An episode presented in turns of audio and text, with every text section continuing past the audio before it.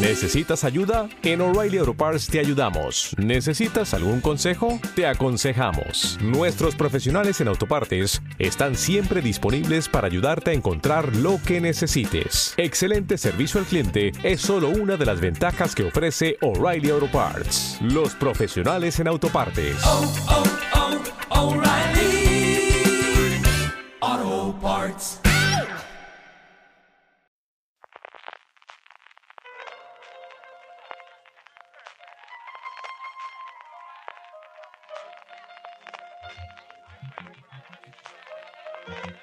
Estás escuchando Fuera de Series con CJ Navas.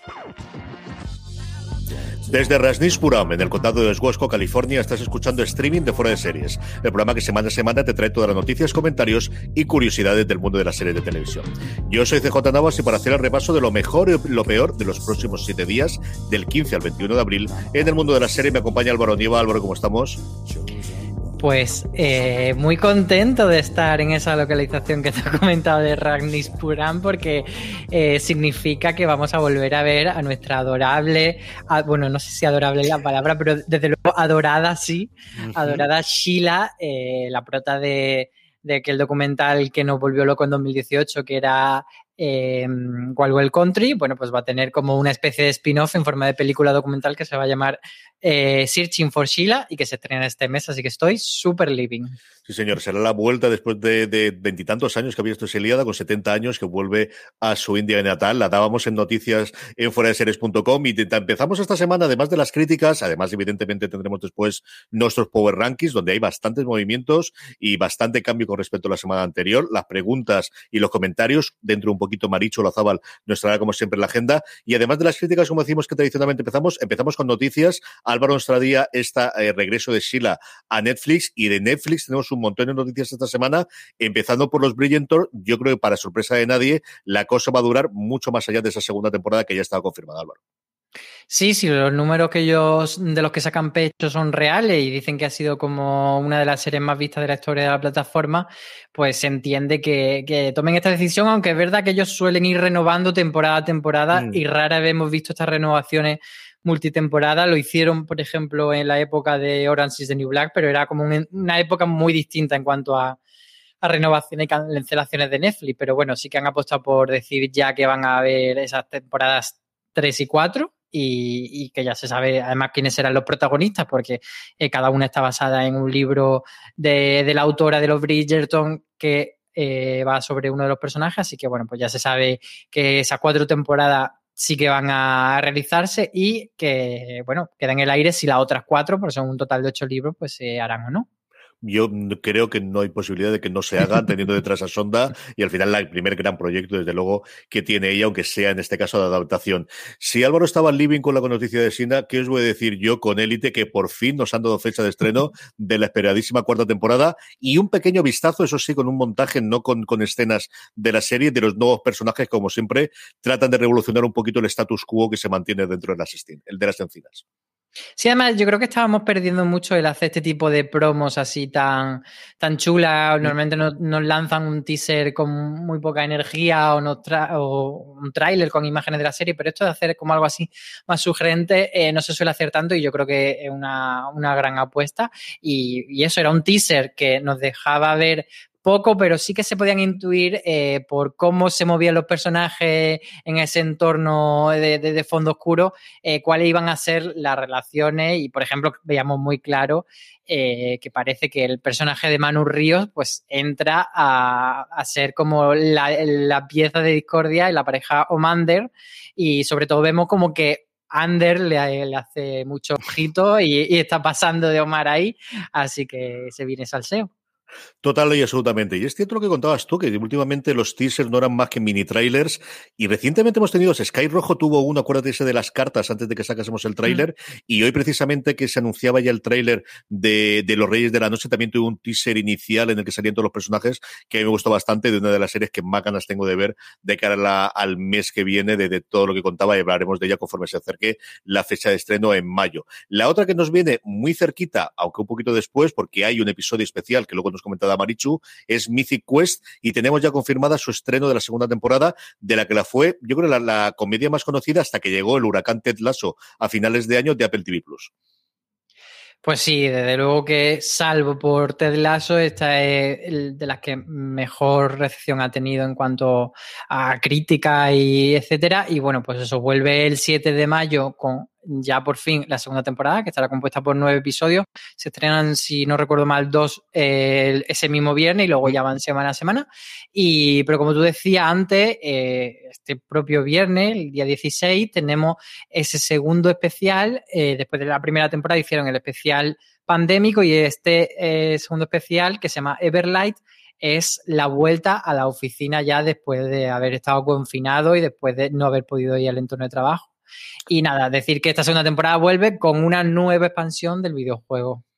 De hecho, ha perdido el, el, el, nombre. Originalmente la serie se llamaba Mythic Quest Banquete de Cuervos o Cross Banquet en, en, en, inglés y ahora es simplemente Mythic Quest porque parte de lo que vemos, y lo podemos ver en el propio tráiler, es cuál va a ser la próxima expansión. Hay un momento muy divertido del tráiler en el que sale Snoop Dogg diciéndole, eh, tío, ¿cuándo vas a hacer la expansión? Y tú, ¿cuándo vas a hacer el próximo disco? O sea, que esa es, parece lo que va a ser la trama general que tengamos dentro de la segunda temporada de, de una de mis comedias favoritas y ese episodio que comentaba Álvaro, yo creo que es el mejor que se hizo con diferencia dentro de la pandemia. Todos lloramos un poquito y todos nos reímos muchísimo con esta panda de golfos sinvergüenzas y buenas personas que alguna hay. No hay muchas, pero alguna que otra hay dentro de Mythic Quest. Y que lo que escribimos de serie nos, nos, alegramos mucho de que acorden los títulos para que no nos ocupen el titular completo de Mythic Quest, Banquete de Cuervos. Gracias. Acordaros de nosotros, que como de los titulares en dos líneas como mucho y siempre gusta muchísimo. Di que sí.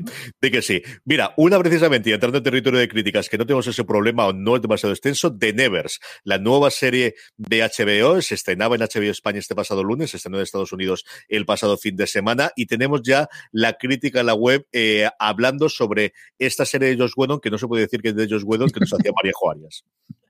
Sí, la serie de Josh Whedon, que no es de Whedon, que además ha tenido muy buena recepción dentro de HBO Max. Han sacado pecho de que era eh, uno de los mejores estrenos que habían tenido, si no el mejor de la, de la, historia, que tampoco es muy larga, la historia de, HBO Max, y, parece que, va bien.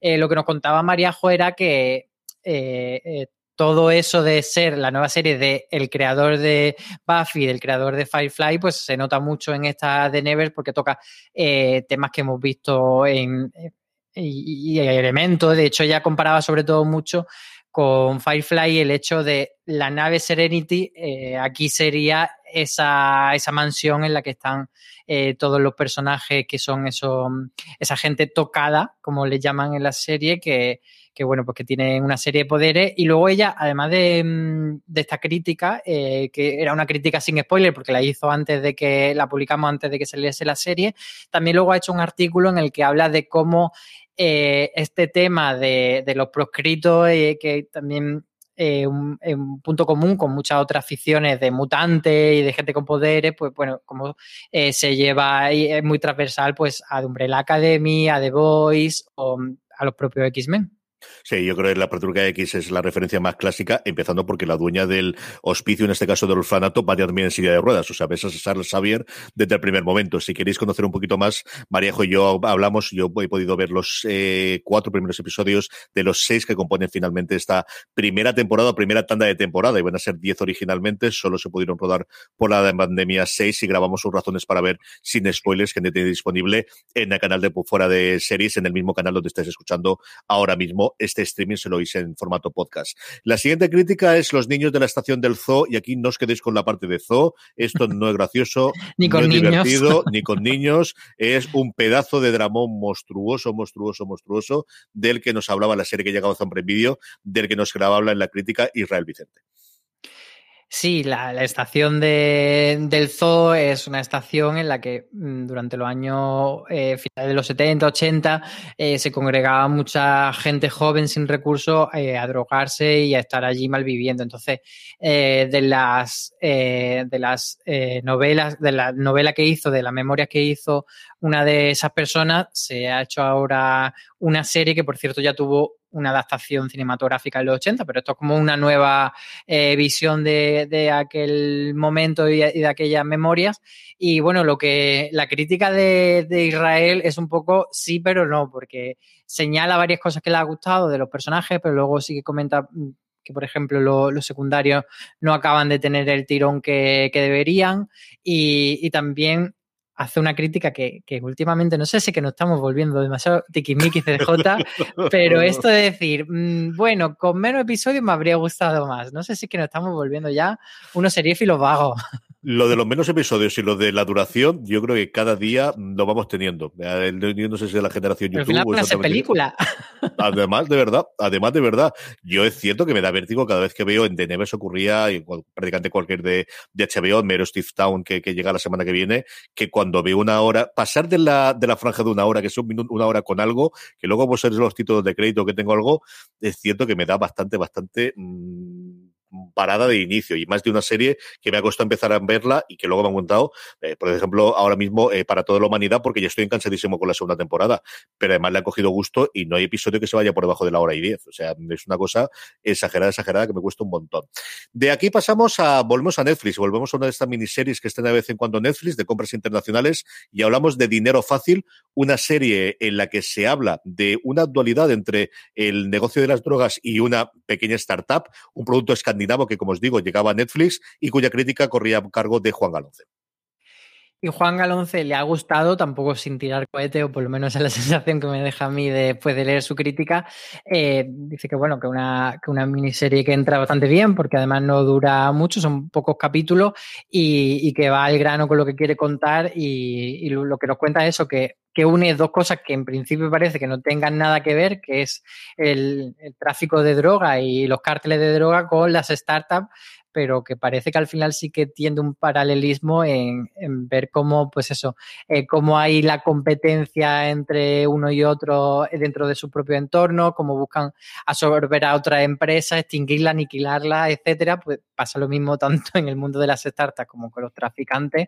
Y, y bueno, sí que él dice que al final es una historia que no inventa nada, que, que no eh, que si has visto cosas similares, pues tampoco te aporta una cosa que diga, madre mía, me ha descubierto América, pero bueno, eso, que, que no deja de ser una, un producto correcto, entretenido y que, y que no nos dice que no lo veamos.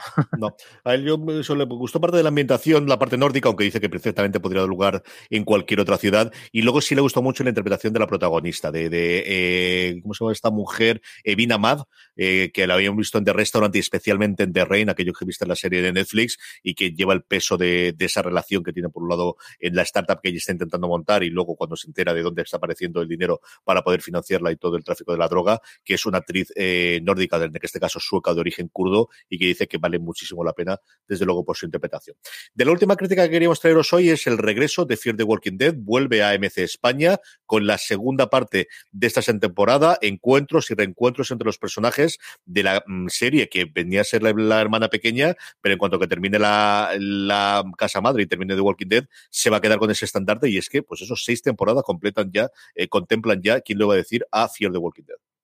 Y yo la verdad es que le tengo bastante pereza a esta serie, pero Raquel anima a, a verla porque su crítica es bastante positiva, porque ya lo que destaca es que, que, bueno, que ha sido una serie que le ha encontrado, le ha costado mucho encontrar su tono y especialmente, eh, no, no, tanto el tono, sino como conseguir eh, que hubiese unos personajes que realmente nos importasen y unas tramas que les pasasen a esos personajes que realmente eh, nos, interesa, nos interesasen. Y como que ahora, ya en su sexta temporada, ha conseguido conjugar esas dos cosas, que el grupo de personajes sí es interesante y como que, que están yendo ya hacia un buen camino, están abandonando, por ejemplo, aquello que intentaron que no les funcionaba muy bien, que era el, el formato antológico de ahora me llevo a este personaje por aquí, le hago un episodio, ahora este, y al final están tirando más por un grupo unido y, y formar una serie como más mmm, con más cohesión. Y entonces ella está bastante contenta. Entonces, leyéndola me dan ganas de volver a verla, pero no lo voy a hacer.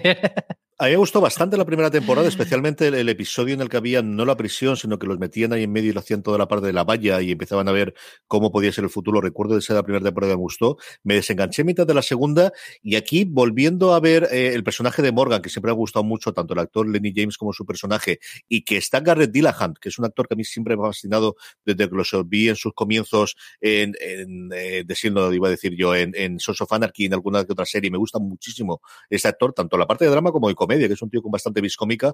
Me ha apetecido y me pasó lo mismo que tú. Ahora me peso un montón. Lo de las seis temporadas me peso un montón para volver pues, a engancharme a ella. A ver, yo diría que quien la apetezca que se reenganche directamente de las seis, porque al final mm. tampoco te va a perder gran cosa, porque lo que tienes que saber es que es un mundo con zombies y gente intentando sobrevivir. Hay gente muere. Pero yo con, te voy a contradecir en el hecho de que a mí Lenny James me da muchísima pereza. El personaje ¿Sí? de Morgan era, eh, con diferencia de los peores para mí de The Walking Dead, el señor con el palito. Entonces es una de las cosas que más me echa para atrás de volver a, a Fear the Walking Dead. Que además yo la estuve defendiendo durante mucho tiempo. Yo aguanté más, eh, sí que me vi la segunda que era el barco con bastante devoción y luego aguanté hasta que llegaron al rancho aquel y, y lo intenté, lo intenté. En fin, todo eso tenemos eh, noticias y críticas, mucha más noticia, mucha más crítica, mucho más artículos, como siempre, en fuera de series.com. Si queréis estar al tanto de todas y que no se os escape ninguna, como siempre os digo, uniros a nuestro canal de Telegram, telegram.me barra noticias FDS. De, esa forma, cada vez que colguemos cualquier eh, contenido dentro de, de fuera de series.com, os avisaremos y pues eso, lo podéis mirar en el instante, recordarlo o guardarlos todos para eh, última hora de la tarde y revisarlo uno a uno, cualquier cosa. Telegram barra noticias FDS. Es el momento de la agenda, es el momento de los estrenos de los próximos siete días y como siempre es el momento estelar de Marichu Lazabal. Marichu, cuéntanos qué nos traes esta semana. Pues vamos esta semana con varios títulos que me tientan. El jueves 16 de marzo eh, se estrena Why, Why, Are You Like This de Netflix, una serie juvenil con una premisa que igual no está mal, más que juvenil sobre juventud, que no es lo mismo. Y Disney Plus estrena Black Narcissus, una cosa que me parece oscurísima para ser de Disney. Y el Mister, que, en fin, John estamos haciendo de entrenador de equipo de baloncesto femenino en Disney Plus. Voy a caer seguro. La Guardia con Movistar Series Manía, a la que guardaré un respetuoso silencio por el señor Pratchett y ya rajaremos más ampliamente en algún momento. Y el episodio especial de Mythic Quest con el que, bueno, en fin, caeremos segurísimo. El sábado 18 de marzo se estrena la segunda temporada de Luis Miguel. Eh, la serie, esa serie que petó la primera temporada así como por sorpresa, así que respeto.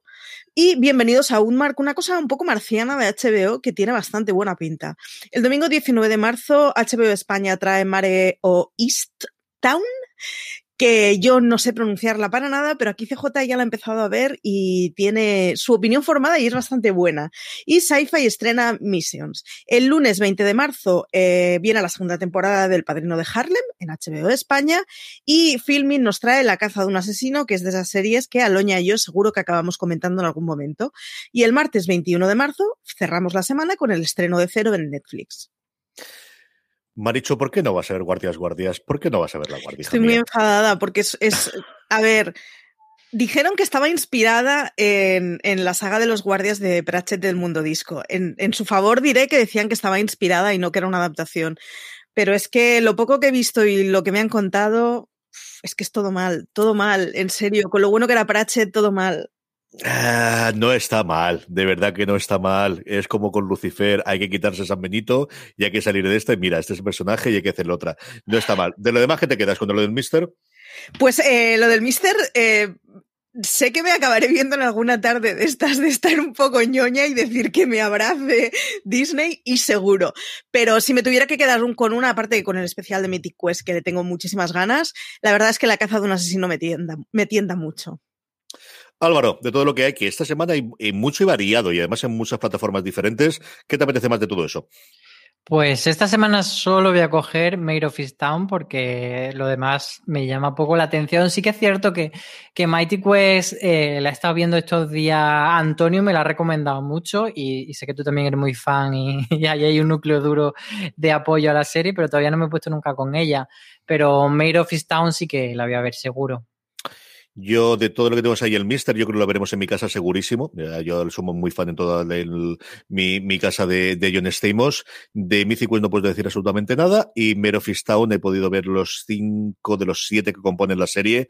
Y hablaremos largo y tendido de ellas en un Razones para ver si no pasa nada esta semana. A mí me ha gustado muchísimo. Y da lo que promete. Al final es una serie procedimental en la que todo el mundo sufre mucho, en un pueblecito pequeño. Es una serie con muchísimo tono inglés. O sea, recuerda muchísimo a Happy Valley, recuerda muchísimo a, a todos pues, miniseries de BBC o de ITV de británicas de investigación, en la que todo el mundo tiene secreto, todo el mundo se conoce, todo el mundo tiene algún problema, incluido la protagonista, en el que al final a la pobrecita le pasa de todo, pero también hace que le pase de todo. O sea, que esta también es de, de cuidado. O sea, y una interpretación espectacular, no solo de Kate Winslet, sino de general de todo el elenco que de gente que tiene alrededor, más conocida como Jean Smart o menos conocida como alguna de las de compañeras que, que ella tuvo. Y como os digo, comentario Pastor, a mí me ha gustado mucho y desde luego es con la que me quedaría, junto con posiblemente Mythic Quest y el Mister. Y he de decir una cosa que me ha maravillado del, del tráiler, porque yo todavía no he podido ver los episodios, es que Evan Peters no está haciendo de, del malo, ni no. está tarado, ni está,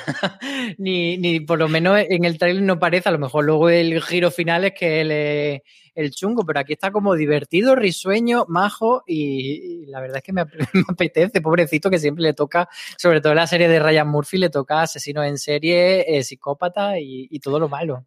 Es un personaje totalmente diferente de lo que habéis visto en American Horror Story, totalmente diferente de lo que lo habéis visto recientemente en Bruja Escarlata y Visión. Y es eso, Álvaro, realmente es el tío divertido, optimista, de lo poquito que hay en medio. Luego tiene sus fantasmas y sus monstruos interiores, como absolutamente todo el mundo en la serie, por no desentonar. Pero de verdad que es bueno, en Bruja estaba diver. Sí, sí, ahí está muy divertido, estaba muy divertido. Maricho Lazabal, un beso muy fuerte y hasta la semana que viene. Seguimos adelante con streaming y es el momento de nuestro tema de desarrollo y hemos rescatado, eh, Álvaro, mejor dicho, hemos sacado pues estas encuestas, estos análisis que de vez en cuando hace la industria, bastante curioso y nos despertamos con que una plataforma llamada Self empezó a hacer un análisis con datos americanos, eso sí, mirando y comparando las plataformas fundamentalmente en cuanto al contenido y una cosa que al final se puede hacer porque en IMDB se puede consultar cuáles son las puntuaciones en función de las puntuaciones que daba cada uno de sus contenidos y da algún resultado que otro curioso.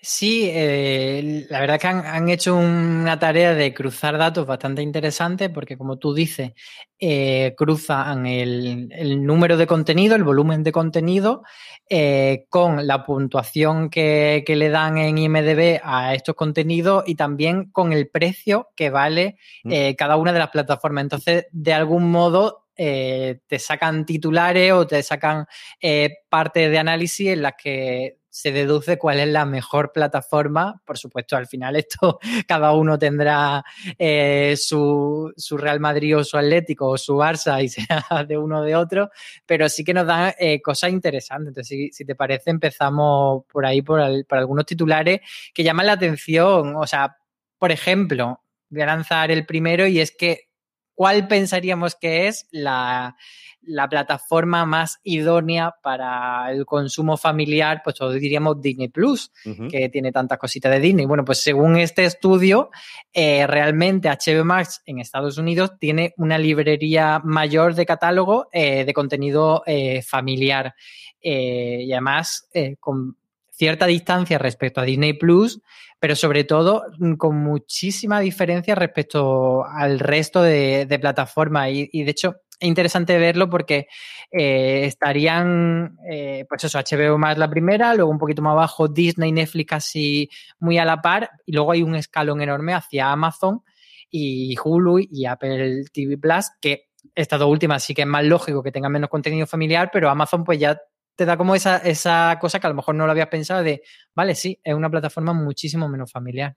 Totalmente, y es una cosa que ellos están haciendo esfuerzos, y además yo con Amazon he visto varias series, yo siempre hablo de Dino Nana, que es una de las eh, franquicias que cada cierto tiempo volvemos a ver en mi casa, y um, un poquito, una pizca de magia, creo que se llamaba aquí en español, que es una serie infantil que veíamos alrededor, y desde luego no lo esperaba con HBO Max. Es cierto que aquí tienen muchísimo del catálogo de animación clásico de, de Warner Brothers y de toda la animación que se ha hecho en su momento de DC, pero desde luego que bajo ningún concepto hubiese pensado que estaría inicialmente a HBO Max como contenido familiar para poder de tenerlo, aunque ya te he dicho yo que mis hijas poco a poco van viendo tintaitas y cosas por el estilo, así que cuando llegue el servicio aquí vamos a tener muchísimo consumo dentro de toda la, la extensísima categoría de animación especialmente que a lo largo del tiempo ha ido haciendo Warner Brothers con la, con la licencia de DC.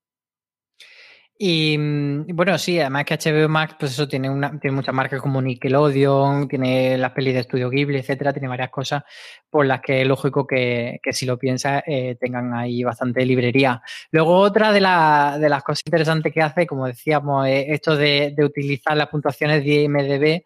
eh, te dice eh, cuántas series por cada dólar invertido tienes eh, según el tipo de, de, de categoría de calidad. Entonces, por ejemplo, en Netflix sí que te hace, en otro apartado te dice que es, desde luego, la que tiene el catálogo mucho más vasto respecto a las demás, pero luego eh, hace mm, esta cosa de cuántas series excelentes, eh, que se entiende que son de, de más de 8 puntos en IMDB, tiene cada una de plataformas. Entonces, ahí tendríamos que tiene Netflix 62, Amazon tiene 19, HBO Max 14, Disney Plus tiene 10 y Hulu 8.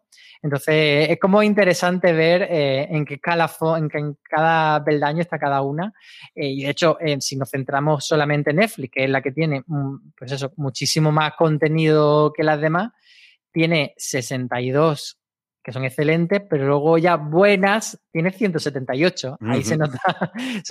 Lo curioso es que no tiene tantas, em, o sea, buenos ellos establecen entre, entre por debajo del 8 hasta el 6 y entre el 6 y el 4, que sería ok, no tiene tantas. Y pobres, que son menos de 4 puntos, tiene muy poquitas, tiene 3,2 solo. A mí la verdad me sorprende que, tenga solo 32 y 3 en la categoría más baja.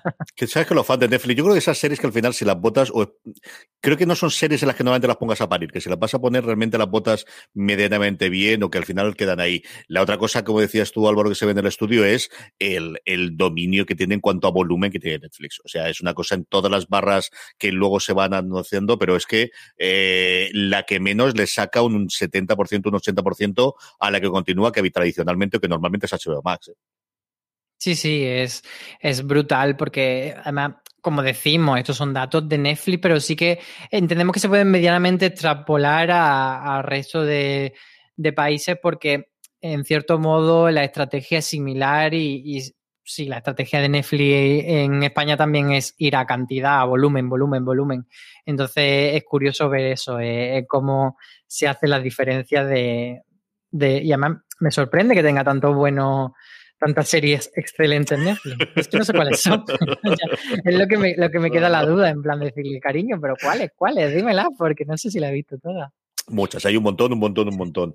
Tenemos, os pondremos en el enlace en las notas del programa, lo podéis ver en, en, el, en las notas del podcast y también en la entrada que hagamos en la web. Si queréis curiosearlo, queréis mirarlo y queréis ver alguna cosita sobre el propio artículo. Vamos con nuestro Power Ranking ya, vamos a ir ya con las eh, preguntas para cerrar el programa. Antes de ellos, una pequeña pausa.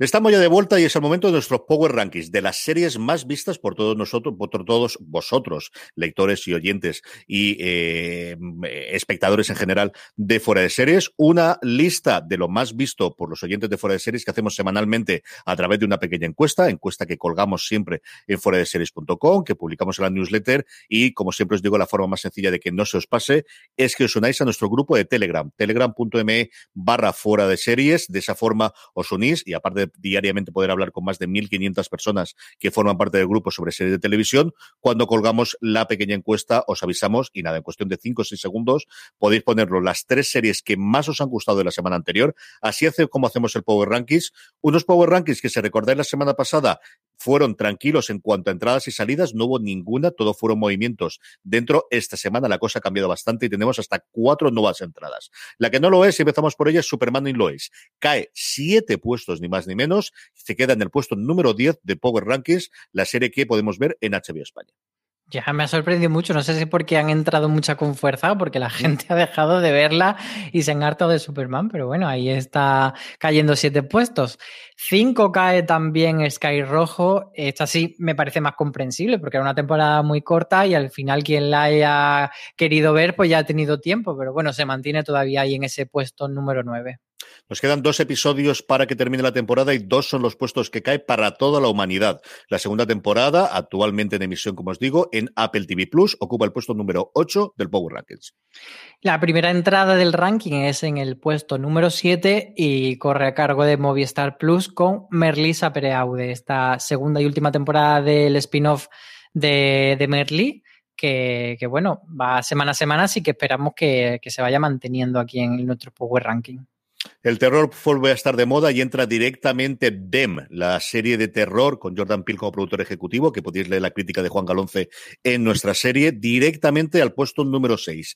Dem en Amazon Prime Video, puesto número 6 del Power Rankings. Y lo comentábamos en el streaming anterior, que nos sorprendía que no hubiese entrado esta serie, pero ya esta semana sí que toca La Serpiente, uno de los últimos hits de Netflix, o no sabemos si hits o no hits, pero desde luego una de las que está empezando a comentarse mucho, pues ahí está, en el número 5. Y en el 4, un clásico británico, Line of Duty. Su nueva temporada se está disfrutando en Movistar Plus y es la entrada más fuerte de la semana, directa al puesto número 4, Line of Duty, la serie de Movistar Plus. Invencible o Invincible, la serie de dibujicos de, de, Amazon Prime Video con esos superhéroes creados en el cómic por Robert Kirkman, pues está en el número 3, subiendo un puesto esta semana y cinco, ni más ni menos que cinco, para alegría, contento y disfrute de Álvaro Nieva, con amor Víctor, con amor Víctor, la serie de Disney Plus. Qué bonita es, la verdad.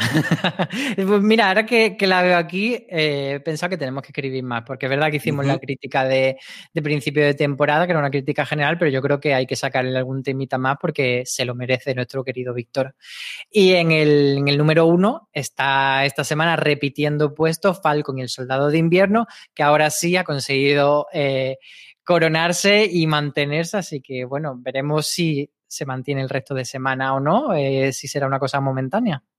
Dos episodios nos quedan, como siempre, todos los fines de semana analizamos en Universo Marvel en el podcast que podéis ver en directo a través de twitch.tv barra fuera de series a partir de las once y media todos los, de las once, perdóname, de las once de la mañana todos los sábados y luego, como siempre, en, en, diferido en nuestros podcasts. Vamos ya con las preguntas de los oyentes, preguntas que nos hacéis llegar a través de esa encuesta de los Power Rankings, preguntas que nos hacéis llegar en su momento a través de redes sociales, donde podéis vernos y seguirnos como fuera de series en todos los casos, y preguntas que nos hacéis en alguno de los casos cuando seguís en directo, que emitimos streaming todos los miércoles a partir de las tres y medias. La primera de ellas, Nefer, nos dice, buenas, no me puedo creer que no haya mencionado nada de Shameless, que viene un artículo a Loña diciendo que la había abandonado, y que es cierto que tuvo un par de temporadas muy pésimas y luego remontó, creo que tiene un final bastante digno, la serie ya se puede ver en Movistar Plus completa, y yo creo que tiene el mal que en general tradicionalmente ha tenido todas las series de Showtime, que es la cantidad de temporadas que tienen con alguna flojita por ahí en medio. Y yo creo que tanto Homeland, que sí que tuvo esa oleada de, tuvo una temporada flojita hasta que, y luego un nuevo status quo, yo creo que Shameless, no al nivel de, de luego de Dexter, pero que sí que ha ido abandonando mucho, es que al final ha tenido 11 temporadas, algo. Eh, ha sido una burrada lo que ha tenido Shemley, sobre todo yo la, verdad es que he que decir que no la he seguido hasta el final, sí que vi alguna de las primeras temporadas, pero toda la gente que de la que me fío de su criterio, que la ha seguido, sí que se han quejado muchísimo en que no solo ha habido altos y bajos, sino que ha habido temporadas muy malas y sobre todo la sensación de están estirando el chicle cuando no hace falta mm, estirarlo. Además tuvieron el problema de que se fue la protagonista. Así que yo creo que, que ha sido una serie que, que, si se hubiese ido a lo mejor en la temporada 4 o 5, eh, conservaríamos otro, otro recuerdo de ella. De todas formas, es decir que en fuera de series.com, en la web, vamos a, publicar un artículo con declaraciones de, que ha dado el, el, creador, pues bueno, para despedir a la serie, sí que habrá ese artículo hablando del final de la serie. Carles González nos pregunta cuál consideramos que es la mejor serie original de Movistar Plus hasta la fecha y cuál es la peor, que para él la mejores han sido Héroes de Disturbios y que la peor con diferencia instinto que no, eh, instinto, que no pudo pasar del segundo episodio. Mm, la peor, no sé si sería instinto, probablemente pueda ser una de ellas. Eh, también, por ejemplo, justo antes de Cristo yo creo que no, no cumplió expectativas, mm. no era mala, mala, pero sí que dio la sensación de que, de que rompió esa racha de, de, buenas comedias que habían hecho con vergüenza y con mira lo que has hecho. Y bueno, ha habido varias, dime quién soy, yo creo que también para lo que se esperaba, creo que no llegó a cumplir expectativas. Había varias cositas ahí que, que se han quedado, o Libertad, por ejemplo, como una de las más recientes, me da la sensación de que para ser la nueva serie de Urbizu no se ha hablado prácticamente nada de ella. De las mejores sí que lo tengo muy claro. Eh, sé que Antidisturbio es de las más queridas, pero para mí el, el podio estaría eh, ocupado por tres que ahora mismo no te sabría ordenar, pero desde luego que son Hierro, Arte Madrid y mira lo que has hecho. Yo, sin ningún género de duda, la que más he disfrutado ha sido Ar de Madrid y mira que lo he pasado bien con Hierro en esas dos temporadas, pero eh, quizá fue el momento, quizá fue, recuerdo cuando vi los primeros episodios llegar corriendo a Madrid al, al, eh, cuando se podía hacer todavía las presentaciones en pantalla, coger el AVE a primera hora, plantearme allí, eh, estar que no pude ni ir al aseo directamente porque se había empezado a emitir, salí del AVE, llegué al teatro, nos pusieron, creo recordar que cuatro episodios y hubiese visto la temporada completa. A mí me fascinó, me volvió loco, o sea, de verdad que, que es cosa, y mira que lo he pasado bien con Hierro, y mira que me gusta Candela, y me gusta, me gusta el misterio, pero yo como Ar de Madrid, eh, es de esas series que te llegan en el momento adecuado, y, era todo, era la interpretación, era la historia, y era la música, y, sigo teniendo, es una de mis series fetiches, como digo, absoluto. Y luego del resto, lo que gran, lo que me ocurre es que yo creo que las que quizás no me habría gustado tanto las he abandonado muy rápidamente. Yo creo que Félix la abandoné al, al ver prácticamente el primer episodio matar al padre, que yo creo que fue la del consenso de todo el mundo, dijo que era terrorífica, ni me adentré. Ahí dije, bueno, pues ya si todo el mundo lo dice, ¿para qué voy a meterme con ella? Y de las que haya visto, no sabré decirte. Yo creo que también posiblemente sería Instinto la que dejé antes, pero es que no he visto matar al padre, que la que todo el mundo decía que era absolutamente aborrecible, Álvaro. Sí, es que esas dos parece, tanto Félix como Matar al Padre, que se nos ha olvidado su existencia, pero es verdad que, que eran dos, dos, huesos duritos de roer, eh, que luego también es verdad que han salido voces a, al tiempo como diciendo, oye, que no estaban tan mal, pero mal. sí que sí que hubo ese consenso de que, de que no estaban a la altura. Sí, Félix, yo creo que sí que ha habido una oleada recientemente o en los últimos tiempos de que habría que mirarlo con otros ojos, acordarlo de la ambientación, mirar qué bonito era Andorra y los espacios verdes cuando podíamos abrir y cosas por el estilo. Mariso Lazaba, precisamente, que nos sigue aquí, nos dice que su cerebro había bloqueado el trauma de matar al padre. Yo he tenido que hacer una búsqueda rápida en Google porque pensaba que se llamaba así, pero no recordaba exactamente si era esa o era algo similar. Y sí, sí. Que yo a Marichu la conocí en el set de rodaje de Matar al Padre. Fue la primera vez que nos vimos físicamente. Yo iba por otro medio en aquel momento y ella iba por fuera de serie. ¿Ves cómo, ¿Ves cómo algo bueno tenía que meter al padre? Si es que al final todo tiene algo bueno. Todo, todo Era tiene allí algo como bueno. en una masía perdida en mitad de Cataluña. Sí, sí. Lidia Sag nos dice, si se produjera un colapso tecnológico mundial y solo se pudiese salvar una serie, ¿cuál sería? Con lo fácil que es decir, ¿cuál es tu serie favorita? ¿Cuál salvarías? Tenemos que acabar aquí con maldad. Con, pero, con pero hay un matiz, CJ, en la pregunta, porque claro, tú puedes decir, ¿cuál es tu serie favorita? Y a lo mejor dice, de hecho, mira, voy a, referirme al artículo que hizo Raquel de series muy buenas que no volvería a ver nunca. ¿Puede ser tu serie favorita de Wire? Puede. ¿Te pasaría si hay un colapso mundial y solo hay una serie del mundo viendo toda la eternidad de Wire? Pues igual no. Entonces, sí que hay un matiz de que tienen que ser series que puedas ver una y otra vez. Quizás Friends o Los Simpsons o alguna de estas comedias son las que se dan más para el efecto repetición. Yo quizá esta que tengo aquí detrás de Mujeres Desesperadas uh -huh. sea una de las que salvaría, probablemente, porque sí que es como un lugar feliz y si no, si eso es Nueva York, probablemente es eso Nueva York y la Chica de Oro sean de las que más eh, he visto episodios repetidos sin que me moleste la repetición, sino de decir, ay, mira, además, con Sexo de Nueva York la hago muy de... Es mi serie Prozac, de decir, uy, hoy tengo un día tan malo, me voy a poner un episodio aleatorio de Sexo en Nueva York y voy a, y voy a sentirme bien. Si vamos a esa parte de y, y, salvando la serie la única que podrías ver en el resto del mundo porque no se van a producir series nuevas nunca en la vida, yo creo que y se borran las demás. Claro, claro, si ya no hay y no se puede hacer más y no puede absolutamente nada. Claro, yo al final siempre tiraría con The Seal of Parks and Recreation, pero en la línea de lo que decía Álvaro, creo que una comedia tiene la ventaja. Primero, cuando era una comedia de las clásicas de cadena americana, de tener un montón de episodios por temporada, y si duró, pues tener centenares y pico de episodios, y tener la capacidad de volver a verlo varias veces. Y ahí yo creo que no tendría dudas, sería Parks and Recreation, ¿no? Quitando que a lo mejor la primera temporada, que luego la puedes ver, pero yo he vuelto a ver algún episodio, especialmente el de la fiebre, y me vuelvo a morir de risa, y hay momentos que no te van a impactar tanto como, como te ocurrió en el primer momento momento, pero seguirá viendo. Entonces, yo creo que sería desde luego Parks and Recreation. Adrián Duarte nos hace su juego de las series como todas las semanas. Se nos dice que creamos y producimos una serie. ¿A qué plataforma se la confiaríamos, Álvaro?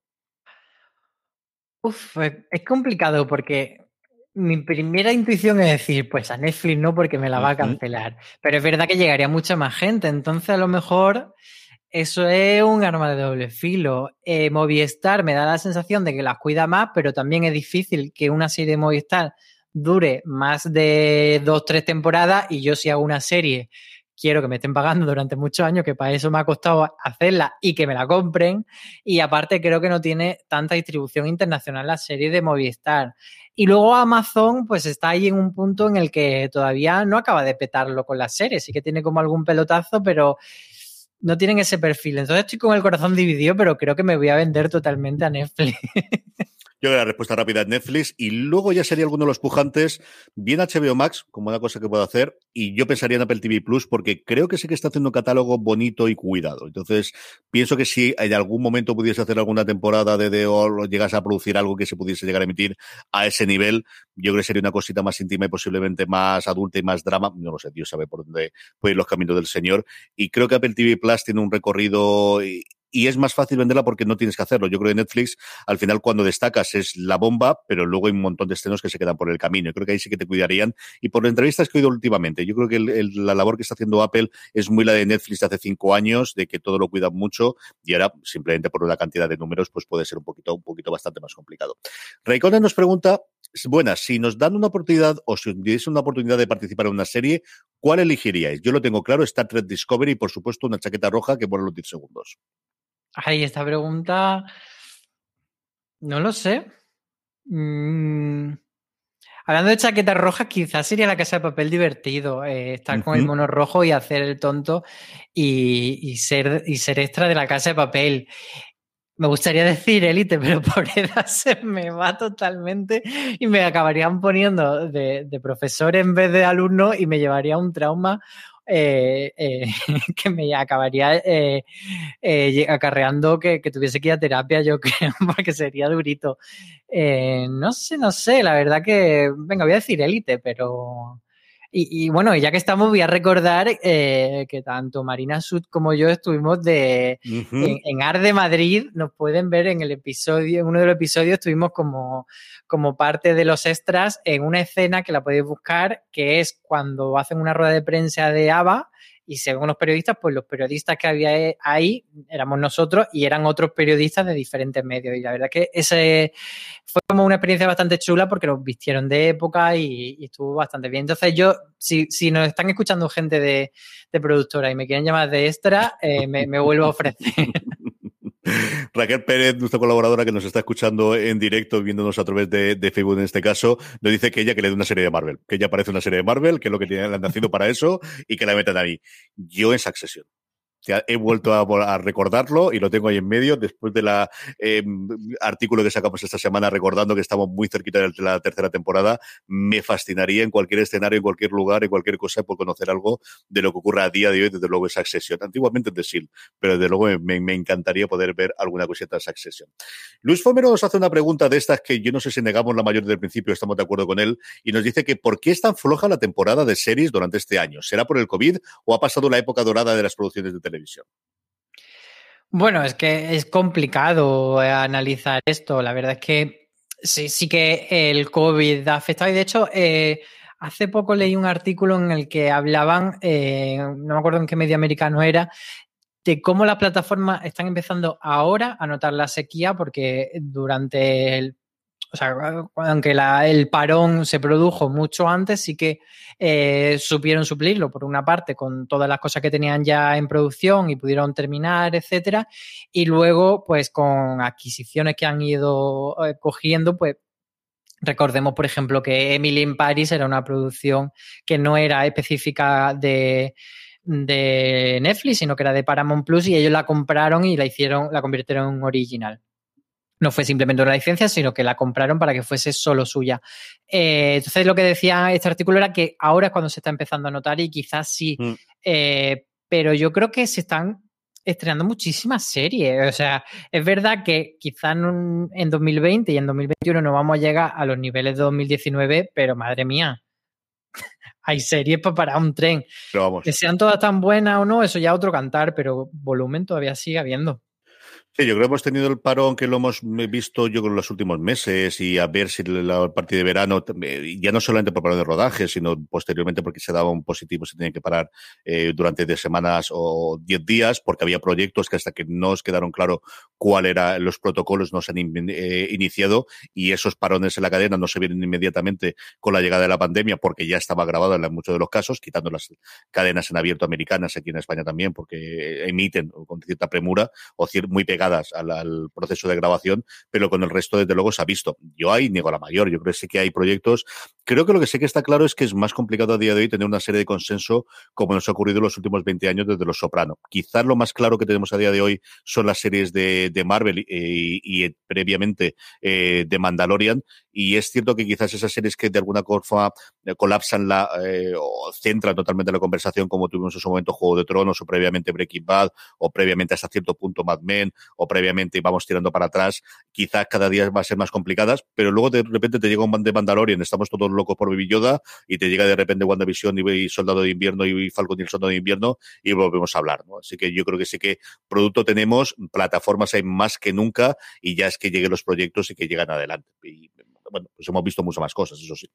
Los Eva nos dice, y terminamos con él, hola Bonico, ¿se sabe ya algo de dónde se va a emitir en España la nueva temporada de This Is ¿Hay posibilidades de que se emita en Star, en ese canal que sabemos que tenemos dentro de Disney? Y otra preguntita, ¿Mike Sur va a hacer realizar algún nuevo proyecto? Ahora que termina Brooklyn Nine-Nine, ¿nos vendría bien algo de este señor? Nos felicito, dice, os felicito por vuestro trabajo, larga vida fuera de series, abrazos para todos.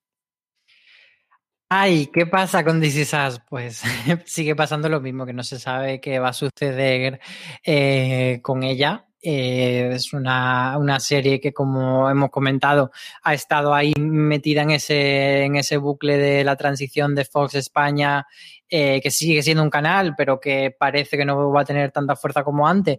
Eh, han anunciado alguna cosa. Mm, van, a van a seguir trayendo cosas a España, o sea, no desaparece, pero sí que es verdad que no parece que sea como la prioridad del grupo mediático en el que está ahora, que está más centrada en Disney Plus y, en Disney Plus Star.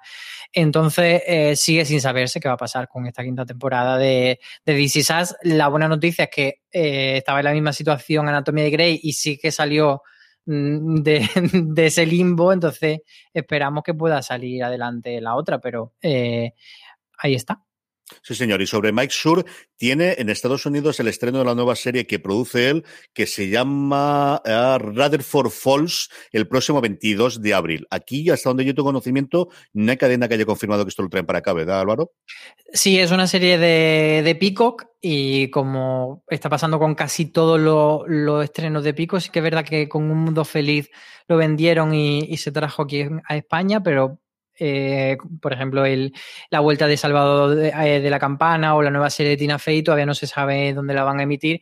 Y este Rutherford Falls, eh, pues está ahí también en el limbo. Es una serie centrada en un grupo de, nativos norteamericanos que viven en una, en una reserva. Y, y, bueno, pues es la nueva propuesta de él, pero no sabemos cuándo va a llegar aquí a España. No, renovó recientemente su contrato, pero él terminaba contrato igual que el creador de DC Sass con NBC Universal el año pasado y en los dos casos lo renovaron. Sonaron cantos de sirena que Netflix estaba detrás de ello, que HBO podía estar de, detrás de ellos y de inicio y los dos siguen, no recuerdo si por tres o por cinco años, habían confirmado que seguían dentro de NBC y por lo tanto los estrenos suyos o eh, a NBC la cadena en abierto o bien a Peacock o bien a USA Network en el caso del cable que también es eh, del grupo Universal en el caso estadounidense.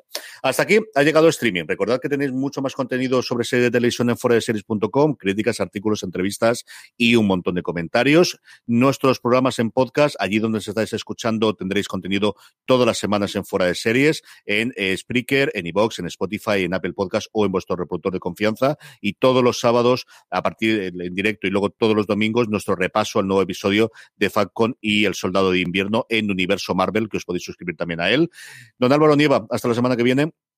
Pues nos vemos, muchos besos para todos. Y a todos vosotros, gracias por escucharnos, gracias por estar Highway